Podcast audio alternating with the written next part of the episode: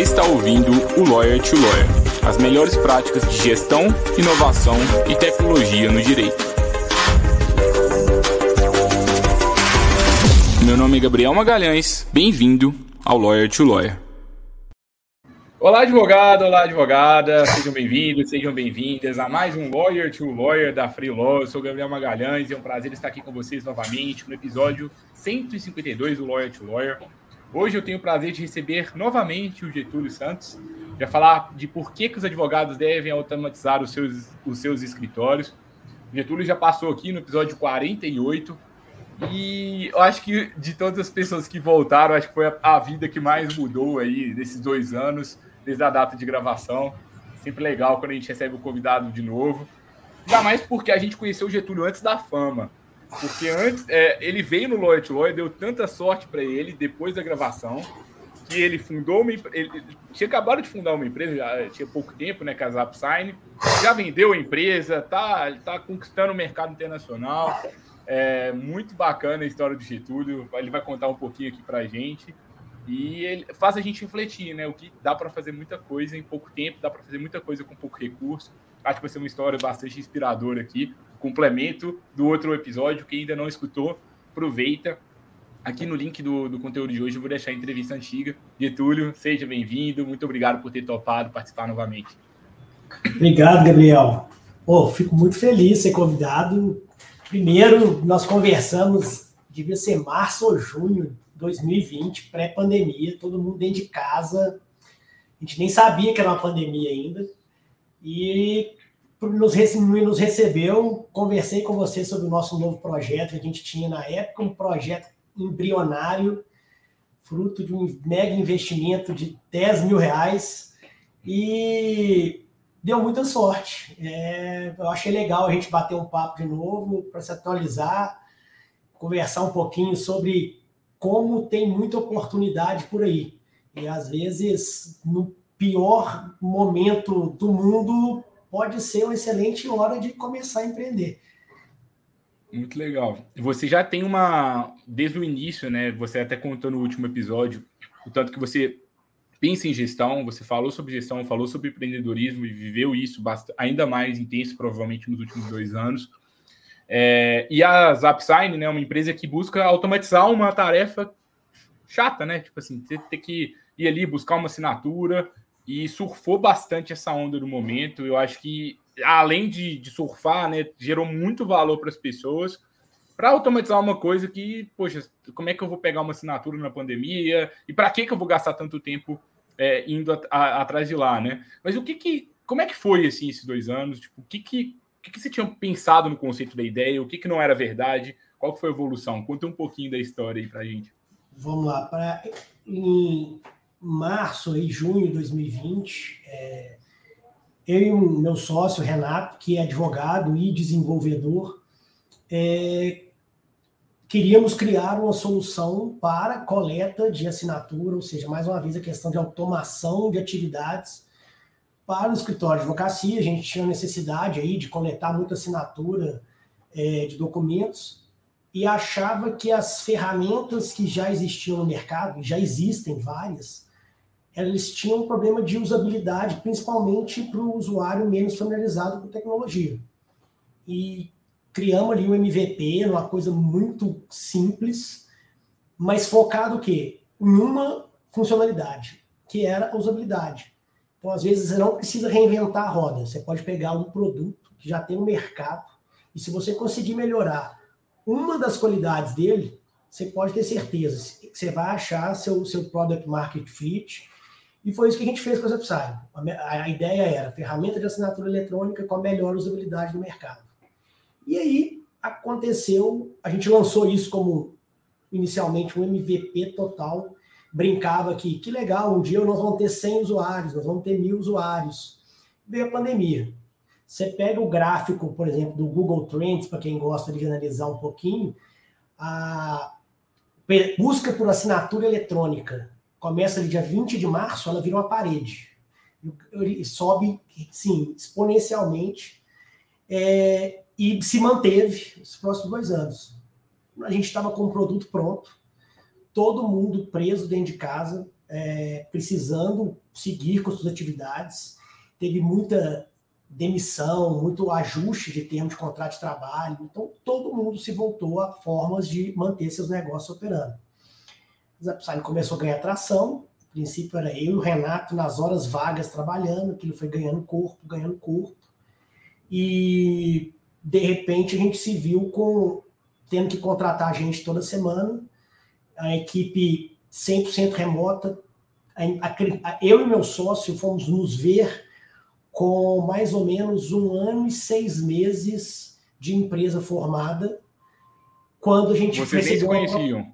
A gente se conhecia de outras coisas, sim, ah, mas tá. assim, pós montagem da empresa, a gente foi se encontrar mais ou menos um ano e seis meses depois é, é, de montar a empresa para discutir uma proposta de aquisição que surgiu, que a gente acabou sendo é, aceitando essa proposta, a gente foi adquirida, foi anunciada mais ou menos um, um mês atrás, a gente foi adquirido por um grupo colombiano chamado Truora, é, que é uma empresa focada em automação e simplificar a interação é, de usuários entre os mais diversos canais.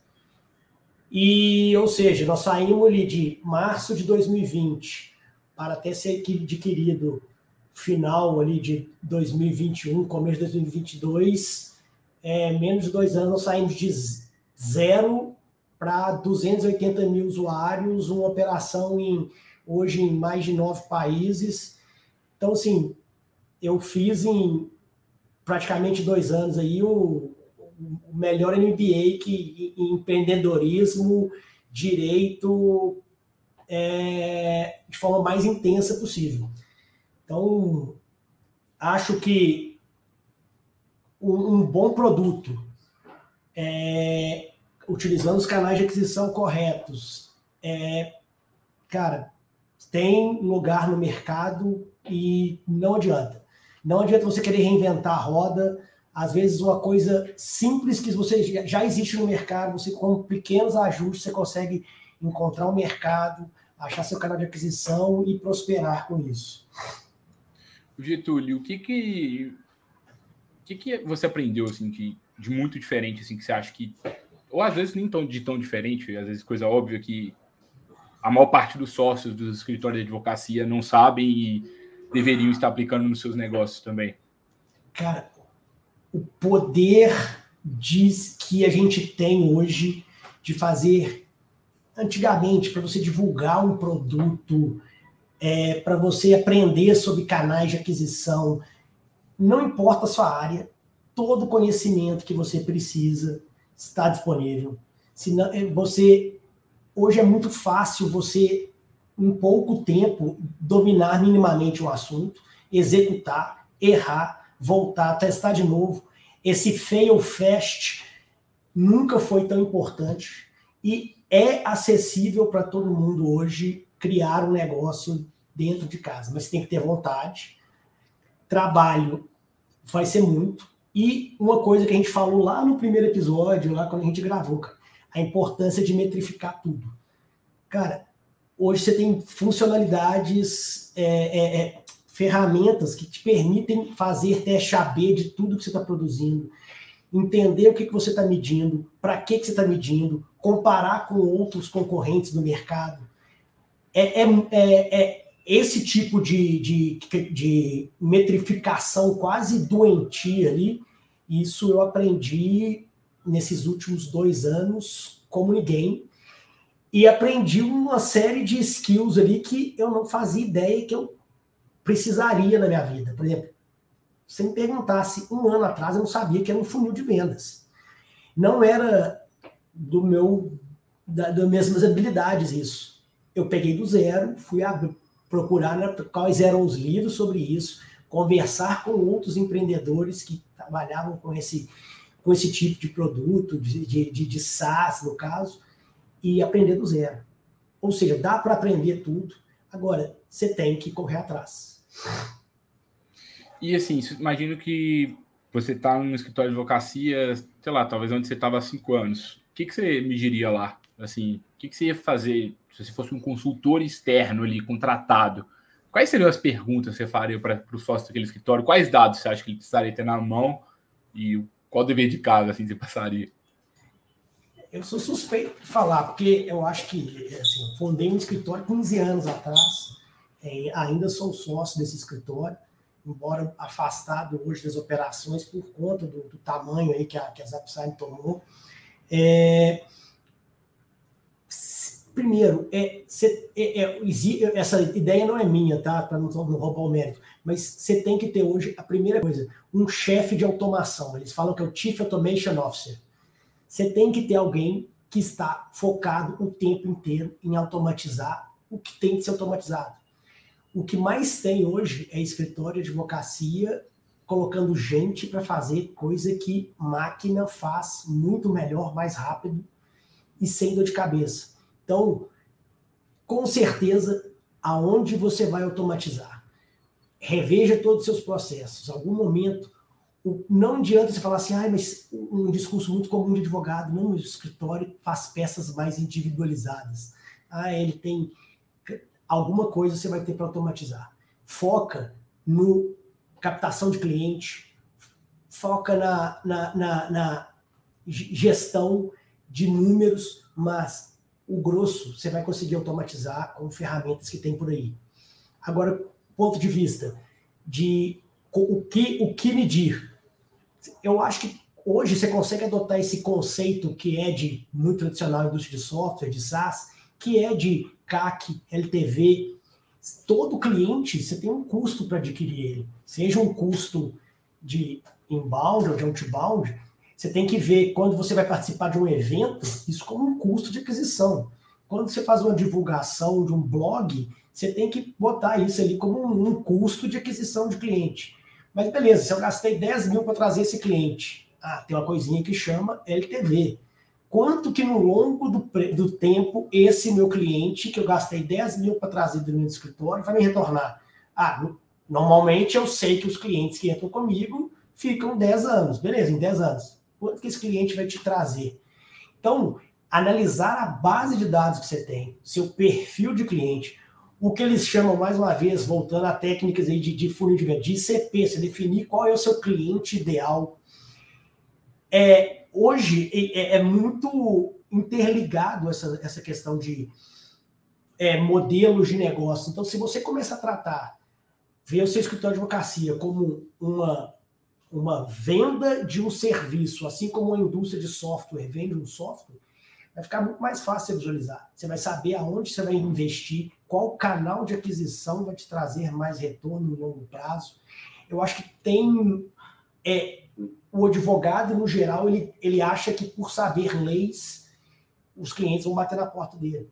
Esquece. É, advogado hoje tem que ser empresário, tem que tá, saber tudo de uma máquina de vendas pro, pro, que funciona para o negócio dele. É, na semana passada eu tive o prazer de receber uma mentoria do Getúlio, né? E uma das coisas que, que é, a gente discutiu bastante, né? Na, na, que pena que não ficou gravado, né?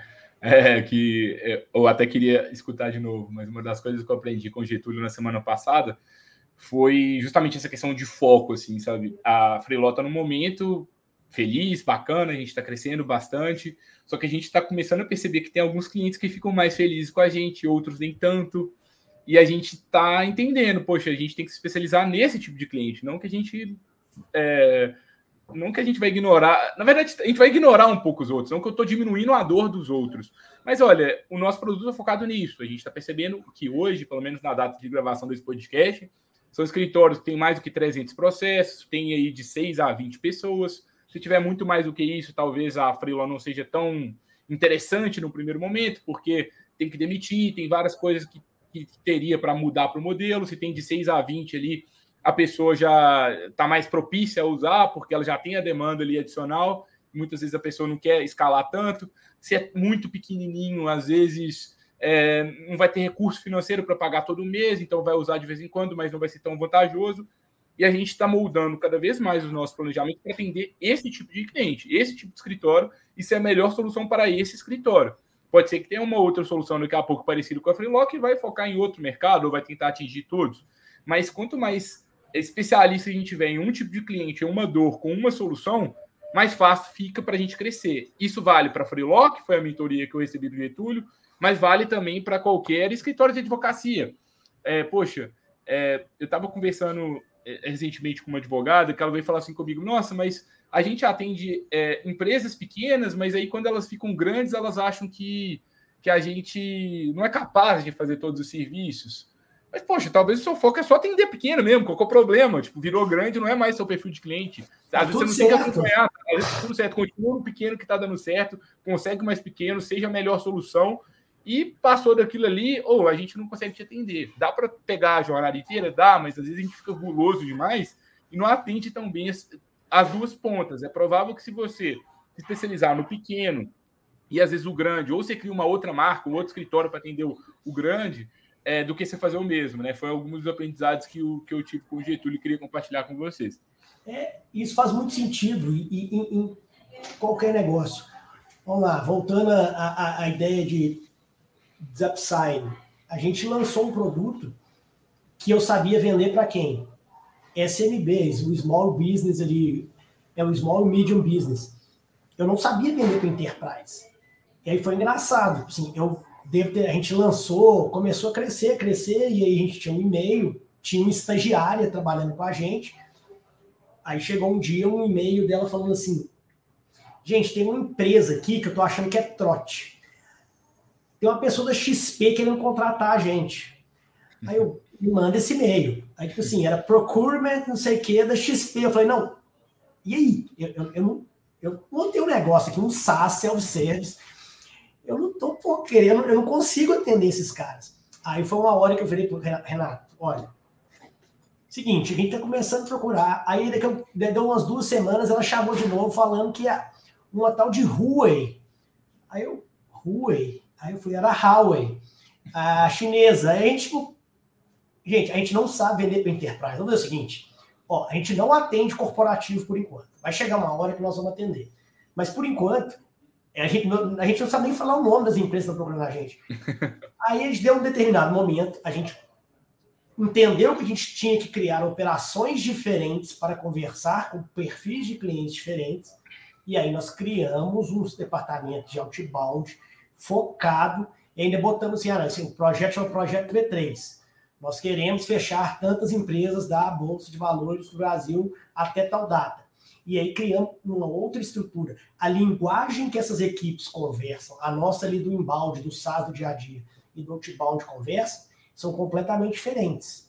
Uma é a, a pessoa está acostumada ali a tirar dúvida, às vezes do tiozão do Zap que viu o suporte nosso lá, quis bater papo e, e acaba fazendo, contratando assinatura eletrônica sem nem saber. E outro para vendas. Então, você tem de respeitar um pouco entender o seu cliente, entender se você dá conta de atender e falar linguagem do ICP, do foco do seu cliente que você quer vender. E tá tudo certo, cara. Se você falar assim, vou trabalhar com pequena empresa, você tem um mercado gigantesco. Igual é. eu falei, ó, vocês vão trabalhar com até, sei lá, 50 escritório com até 50 advogados. Cara, vocês têm mercado gigantesco. Lá na frente, posso criar um produto premium ou, ou um outro perfil, mas tem de, você tem de entender qual é o seu cliente Sim. e é. saber se comunicar com ele de forma adequada. No nosso caso, a gente está no momento que agora a gente recebeu muita mentoria aqui na Freeló especificamente nos últimos tempos, que a gente está se preparando para criar um plano para os próximos três anos. E dentro do nosso plano dos próximos três anos, a gente está pensando em funcionalidades que vai ficar mais atrativo para um cliente talvez um pouco maior, que, que vai permitir que daqui a pouco a gente consiga ser mais atrativo, talvez para um segundo, para o mercado que a gente vai atingir no segundo momento. Mas hoje a gente percebeu que quem quer delegar mais do que 100 prazos por mês na Filó, a gente ainda não consegue atender tão bem, mas quem quer delegar aí de 30 a 90, 30 a 100 ou 30 a 150, já, já funciona bem. Mas é muito mais do que isso, o volume é muito maior, a gente não está acostumado com esse tipo de cliente ainda. Então é melhor a gente a gente focar em quem a gente é bom do, é do que a gente ficar tentando. Ah, meu Deus, agora tem um grandão aqui que eu também preciso de atender de toda forma, e aí eu vou melhorar aquele, sendo que tinha muita coisa ainda que eu podia melhorar para o meu público, para o meu alvo agora, né? Então é muito da política que a gente vem pensando. E poxa, é muito tentador, né? Você está ali, às vezes, trabalhando com empresa pequena, ou às vezes está com uma empresa grande, mas está vendo uma oportunidade, ah, agora eu quero atingir um mercado menor. Mas, poxa, olha o nível de energia, você, se você não foca numa coisa só, você perde um pouco de diferencial, e aí você não consegue entregar o melhor produto possível, no caso da advocacia, o melhor serviço, né? Tem aquela regra do 80-20, né? Acho que eles usam, falam muito isso, acha que é no, no, no, no IC Combinator, né? Se você, com 20% dos seus esforços, consegue capturar 80% da oportunidade. Que às vezes não adianta você fazer um esforço de vou mover 90% da minha equipe inteira para esse lado e vou atingir só 10% do mercado. Cara, eu com meus 20% aqui, ó, eu vou atingir 80% do mercado. É. É, é, é, é muito legal isso de, de você ver. E eu, assim, entrando nesse assunto de automação, cara, eu acho que o que vocês estão fazendo aí é uma solução muito foda para é, o perfil do escritório, principalmente pós-pandêmica, se é que a gente pode falar em pós, né? Que é de trabalho remoto agora não é mais opção, todo mundo está acostumado, estrutura enxuta, consegue, você consegue ter agilidade e automação utilizando o serviço da Freelaw. Eu sou suspeito porque eu já usei em outras oportunidades, em outros projetos, mas, é, cara, vocês estão aí parabéns. O que, que o produto virou quando eu comecei a conversar com você ali como usuário, vocês estão mandando muito bem. Continue ah, aí no roadmap. Obrigado. A gente está sempre priorizando, né? A gente tem sempre muita coisa para melhorar mas é muito isso, sabe? A gente prioriza pensando em um tipo de cliente. É, e às vezes for um cliente que tem uma outra necessidade, e a gente, olha, talvez a gente não vai atender, e talvez nunca a gente vai atender, talvez vai ser sempre isso, ou talvez em algum outro momento vai, vai fazer sentido. É, eu, não, eu acho que não foi com você, eu acho que foi uma outra pessoa que, que deu uma mentoria para a gente recentemente, que foi o Arthur, é, que é da Take, é, ele falou comigo o seguinte: ele falou que tem uma empresa de, de aquela empresa que aqueles brasileiros ficaram bilionários no início desse ano de cartão da, lá Brex. fora. A Brex. A Brex. É, ela, soltou, ela soltou um comunicado agora, tipo, recentemente, tipo assim, que eles demitiram todos os clientes de, de um determinado porte deles. Tipo assim, acho que é todos os clientes pequenos e médios. Agora é só Enterprise que eles vão atender. Tipo assim, eles demitiram todo mundo. Eles mandaram uma carta tipo assim, gente, acabou. Porque isso é muito foco. Sim. Foco em um cliente, é foco num cliente, um cliente, um produto, um cliente, um produto. E quanto mais a gente entende isso, melhor fica. E é muito difícil focar, porque a gente tem essa dificuldade várias vezes, é, é, que várias pessoas falam assim, por que, vocês atendem esse tipo de cliente? Você, ah, não, porque o produto está lá pronto, se ele quiser, ele pode usar, mas assim, poxa, se você focar em um só, vai ser muito melhor. Então, acho que é um aprendizado que que a gente está vivendo muito na fase atual na FreeLOS, de um cliente, um cliente, um cliente, um cliente, uma mensagem, e para que a gente se especialize nele. E aí, indo além, indo além disso aí, sei que você é um cara também data-driven, cara.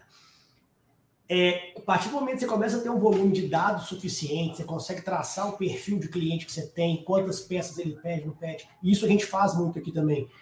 É, você consegue saber aonde gastar os seus esforços. E principalmente nesse tempo louco de contratação de desenvolvedor aí, Sim. você tem que saber onde você gasta dinheiro.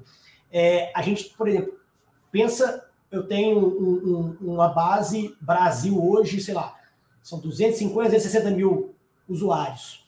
Eu tenho um suporte que recebe sugestão, assim, todo dia. E eu recebo sugestão do usuário gratuito e às vezes a sugestão dele faz muito sentido para ele. E eu recebo, às vezes, sugestão de um usuário de API que consome um volume absurdo de documento, que também só faz sentido para ele. Como é que eu consigo balancear isso em termos de, olha, faz sentido essa dor aqui desse cliente, é comum a essa outra toda grama aqui, o que, que eu vou priorizar na hora de desenvolver com meu recurso limitado? Isso é um problema muito grande que você tem, porque às vezes isso afeta o planejamento de um ano inteiro. Que funcionalidade eu vou botar para frente? E aí você começa, ah, para fazer isso, talvez eu tenha que mexer no meu preço. Aí você entra, é uma, são peças variando ali o tempo inteiro. É, nossa, gente... nossa, discussão aqui está quase virando de SaaS, né? Mas, mas, é, mas é uma discussão que aplica para todo escritório, né? Poxa, é, é, pensar realmente a gente ter um modelo de negócio. E é legal a gente ter discussões mais avançadas assim também para. Poxa, porque se você quer estar tá fora da média, você tem que discutir assim, né? Ah, poxa, um tanto de termo diferente. Poxa, tem 152 episódios aqui, vai maratonar aqui, você vai. É de graça, sabe? Tipo assim, melhor que 90% do curso que tem, dos cursos que tem na internet aí, aproveita tem muita coisa bacana aqui que você vai, que você vai conseguir. Mas uma coisa que a gente começou até a sentir aqui na Freelaw recentemente foi que assim, alguns clientes que estavam com uma demanda bem alta, bem maior do que a média, eles começaram a falar assim: ah, o sistema está travando um pouco, está ficando um pouco lento. Aí, tipo assim, a gente começou a otimizar e otimizamos e melhoramos. Mas ninguém sofria, só os. Quem, tinha muita, muita coisa. Aí, tipo assim, aí resolveu. Aí foi um cliente foi começou a pedir ainda mais. Aí, aí ficou lento de novo. Aí, aí, a gente começou a pensar, poxa, será que a gente vai continuar otimizando para atender, sendo que os nossos clientes médios não fazem? Aí a gente começou a falar assim, oh, infelizmente, tipo assim, a, a, gente atende até isso aqui, mais do que isso, provavelmente vai dar, vai ter algum problema. E aí a gente começou a focar nas funcionalidades para aquele tipo de cliente específico. E uma outra coisa que a gente tem feito aqui, que tem sido bem legal, é a gente tem analisado, né? Taxa de satisfação por cliente de acordo com o produto que a gente vende, né? Então, imagina que eu sou um escritório de advocacia, eu tenho planos diferentes, um plano de 500 reais por mês, um de 1.500 reais por mês, um de 2.500. a gente está medindo aqui dentro da Freeló qual que é a satisfação por plano, qual que é a taxa de uso do plano e qual que é a taxa de cancelamento do plano, para que com base em dados a gente saiba exatamente qual que é o plano mais rentável para a gente, mais interessante economicamente, que os clientes ficam mais satisfeitos. E aí, com base nisso, a gente ofertar cada vez mais. Hoje, no nosso caso, a gente percebeu que o nosso plano é de 30 petições por mês, mais ou menos, que é o plano que, que tem essa, essa satisfação bem alta. É, menos do que isso, às vezes a pessoa não tem tanta demanda para demandar com a gente e a, a, gente não vai ser uma coisa, tipo assim, que vai salvar a vida dela, vai ser uma coisa pontual. Sim. E como a dor não é tão forte, é, beleza, gente, é legal para a pessoa, mas não é uma pessoa que salva a vida dela sempre, salva de vez em quando. Agora, quem tem uma demanda maior, salva todo dia. Então, acho que se você começar a pensar, você, colega advogado, está escutando, começar a pensar assim, quem que tá com o cabelo pegando fogo, qual é a dor dessa pessoa, qual é o produto que atende essa pessoa, e focar toda a energia nesse produto, nesse serviço que você tem, você vai melhorar assim o resultado, mas assim é 10 vezes. E aí você vai voltar nesse episódio, você vai marcar arroba freelaw.org, vai marcar as upside e falar assim, gente, obrigado, porque essa dica valeu ouro. E eu queria muito ter escutado essa dica há quatro anos, porque a gente teria focado muito mais no, no único tipo de cliente que a gente deveria, e a gente estaria com um produto melhor para esse cliente ainda. Eu acho que sim, a, a, é, até muita vez, estou até lendo aquele livro do Adam Grant, se você viu, é, é, Tente de Novo, né, do do. Nunca vi. Ele fala muito sobre isso, sobre questão de erro, cara. O, a, a, galera tem um, um, medo de errar, de, de, de testar e dar errado as coisas. Gente, não tenha medo de testar. Agora, uma coisa que eu aprendi, você falou, o que você aprendeu nos últimos dois anos? Teste AB. Tudo agora, é, eu fico até brincando com, com, com, com, a turma, que tudo é teste AB. De almoço, você tem que colocar dois na frente para ver qual que você quer. Porque a internet, tudo que você faz pela internet, você tem como traquear. Então, o, o clássico teste AB, você entra numa homepage e tem assim, falar com um especialista, ou às vezes você, no mesmo momento, um outro usuário vai, crescer, vai lá e tá assim, fale com vendas. E eu vou testar qual desses, dessas caixinhas ali vai dar o melhor resultado. A internet permite você, ao mesmo tempo, fazer centenas de testes. Então, você tem de fazer esses testes para entender como otimizar a experiência, qual que dá mais resultados. O que a gente já fez de, essa coisa de fazer coisa errada, cara, faz parte do processo. Ninguém vai acertar de primeira, mas você tem que entender isso. Fiz aqui, deu errado, voltei, não, agora tá certo, ajustei de novo. Tem que ter sempre esse ajuste de curso. Não concordo muito. Eu acho que, assim, se você agora que está escutando esse episódio nesse momento, né, poxa, Cara, que legal, discussão muito bacana, aprendi muitas coisas, mas tá, tá muito distante ainda da minha realidade. Assim, eu vivo uma advocacia lá, ainda antiga, não consegui implementar tudo isso. O que, que eu faço agora? Eu acho que assim, a primeira questão vai muito, é, no meu ponto de vista, de priorizar isso, entender que isso é importante. Você quer viver isso? Você quer viver uma advocacia mais moderna? Quer utilizar isso realmente no seu dia a dia? Então, se sim, corre atrás. Conhecimento, tem aí a internet à disposição, tem várias coisas que você pode fazer, vai buscando, embora a faculdade não nos dê. E é a prática mesmo que a gente vai aprender. E começa pensando aos poucos. Qual é o seu desafio hoje? O que, que você pode automatizar hoje? Qual métrica que você vai, vai usar hoje? Não é tão difícil quanto parece. Nem tem que ser, especialmente no início. Vamos simplificar um pouco. Então, a gente discutiu muito sobre perfil de cliente. Gente, perfil de cliente, você, tem, você consegue ter, é, aplicar isso agora aí no seu negócio. Qual é o seu melhor cliente? Você não sabe falar qual é o seu melhor cliente e como que você consegue mais pessoas como esse, esse cliente, é difícil você ter um modelo sustentável de crescimento. Você vai ficar ali no boca a boca, mas às vezes vem um cliente ruim que você tem que atender, às vezes um mais ou menos, e o, os bons mesmo, você não sabe quantos estão vindo, de onde que eles estão vindo. Se começar a entender isso, eu acho que você consegue tangibilizar bastante do que a gente trouxe. Que, que você pensa, Getúlio? Complemento? Não, que independente é, é isso, gente. A, a, a necessidade de uma presença física de um advogado, necessariamente ali numa reunião, ela é muito. São, é, é, é a exceção da exceção que vai ser necessário você estar fisicamente com alguém. Ou seja, você, independente onde você estiver no Brasil, você consegue atender praticamente qualquer cliente seja por conta própria, seja subcontratando.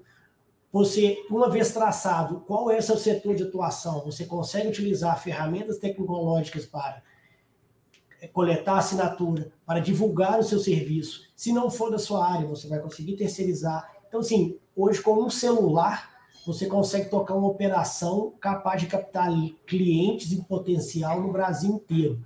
Agora, você tem que botar o, o, a estratégia mínima, isso aí é com você.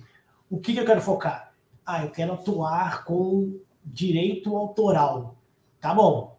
Aonde eu vou ganhar esses clientes? Ainda que você não tenha o cliente, aonde eu gostaria de pegar esses clientes? Aonde eles estão? Achar um canal para adquirir eles. Uma vez adquirido, o que, que eu vou fazer? Quais são as dores desse perfil? Então, se você conseguir do, começando do mais simples e evoluindo nessas camadas, cara, você, independente de onde você estiver, da sua idade, região, você consegue atender qualquer um hoje de forma muito satisfatória, satisfatória e de forma escalada. Sim. Mas eu acho que uma, uma... desculpa te interromper, Getúlio. É, acho que agregando um pouco que você trouxe, que eu fiquei pensando quando você falava, é se tem, tentar se tornar dispensável porque às, às, vezes a gente quer muito ser indispensável, quer ser muito personalíssimo, muito mais do que deveria. Porque se você é cada vez mais dispensável, você consegue replicar aquele processo de trabalho para uma outra pessoa que vai fazer aquilo às vezes tão bem quanto você, ou às vezes até melhor, porque se você faz tudo, você não faz muitas coisas tão bem quanto poderia. E quanto mais dispensável você for, melhor vai ser a qualidade final do seu trabalho. É, eu estava pensando assim recentemente que, por mais que eu não advogo, advoguei pouco tempo, que eu, eu me formei em 2017 e a Freeló surgiu em 2018, então eu fiquei em tempo integral na Freeló em 2019, então tive pouquíssimo tempo de advocacia. Mas hoje eu acredito que, com todos os conhecimentos que eu tenho de gestão e de outras coisas, eu acho que eu conseguiria, se eu quisesse, numa segunda fase da minha carreira, abrir um escritório de advocacia eu acho que eu conseguiria entregar serviços melhores do que muitos advogados que estão no mercado há, mais anos e às vezes têm mais conhecimento técnico do que eu, porque eu acho que eu conseguiria criar um procedimento de trabalho bacana, definir um, um tipo de cliente legal criar uma oferta bacana para aquele tipo de cliente, trazendo pessoas boas para agregar no, no, no, que eu não soubesse ali e acho que ia, ia funcionar. Eu acho que é, advogados que ficam muito. Ai, sou eu, eu que tenho que fazer, eu sou o melhor nisso. É, acho que a gente um pouco. A gente é muito vaidoso, na verdade, no direito. Não é pouco, não é muito vaidoso. A gente quer ser o melhor, o meu jeito, o melhor. Eu acho que se a gente começa a sair um pouco disso e pensar um pouco mais negócio, todo mundo ganha. Você ganha, o seu cliente ganha e a, sociedade como um todo também. É entender isso como negócio. É, a, existe essa mística do direito, e aí uma crítica à nossa a, a, ordem dos advogados, que põe isso que não mercantilização de advocacia, mas não mercantiliza para um lado, para o outro. Querendo ou não, é um, é um negócio, é uma venda de serviço como outro qualquer. Essa ideia de que ele é personalíssimo que depende. Não, você consegue envelopar isso sem infringir a, o que a OAB está tentando é, é, proteger ali, que é a não mercantilização forçada da, da, da, não produtização, na verdade, da advocacia. Você consegue trabalhar isso de uma forma muito inteligente, com a tecnologia que a gente tem hoje, e delegando o que você não é bom fazer para outro.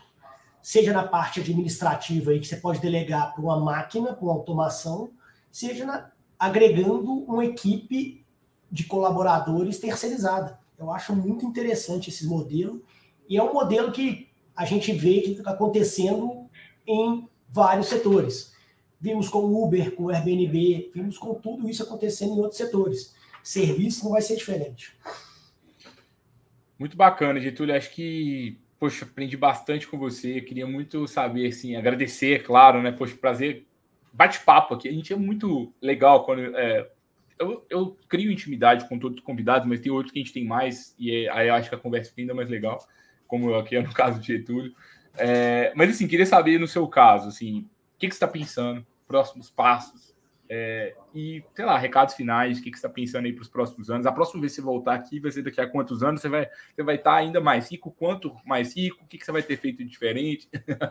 Não, é, é, é cara, sim, eu, quem me conhece aí, sou empreendedor em série é, e, e, e não, vejo muito o empreendedorismo como é, é uma oportunidade de conhecer gente interessante enquanto você está tentando desafiar ali probabilidades. Acho o mais legal da cultura empreendedora é isso. É, não é questão de grana, não é questão de notoriedade. É isso, é você tentar desafiar a probabilidade o tempo inteiro, conhecendo gente interessante. E é, espero em breve, daqui a uns anos, estar tá aí com um outro projeto aí. Quem sabe vocês me deem a mesma sorte que tivemos aí com as Upsign, em pouco tempo, uma, um exit interessante. E, mas tem coisa boa vindo por aí. É, em breve a gente marca mais um Legal. freeló aqui para a gente apresentar a ideia. Legal. Gente, se mais alguém tiver com uma ideia aí que vai, que vai ter essa história de Getúlio, fique à vontade, manda uma, uma, manda uma mensagem, ou qualquer outro colega advogado, advogada que também queira compartilhar a história. Dá sorte, hein? Compartilhar a história aqui, dá é sorte. Verdade. So, sorte nada, né? Muito, muito trabalho. Mas assim, vamos, vamos seguir a superstição. Se você está precisando de um pouquinho de mais sorte ainda para que você tenha ainda mais sucesso na sua advocacia, manda uma mensagem para a gente. Vamos marcar para a gente bater um papo. Adoramos fazer isso aqui. Getúlio, brigadão. Prazer Valeu. grande ter te recebido. Agradeço a todos os colegas advogados e advogadas que gostou. Deixe seu like, deixe sua nota para o episódio é, também. Compartilhe com outros colegas. É, compartilhe aí no seu escritório. A gente se vê novamente na próxima quarta-feira para mais um Lawyer to Lawyer. Até lá, pessoal. Tchau, tchau.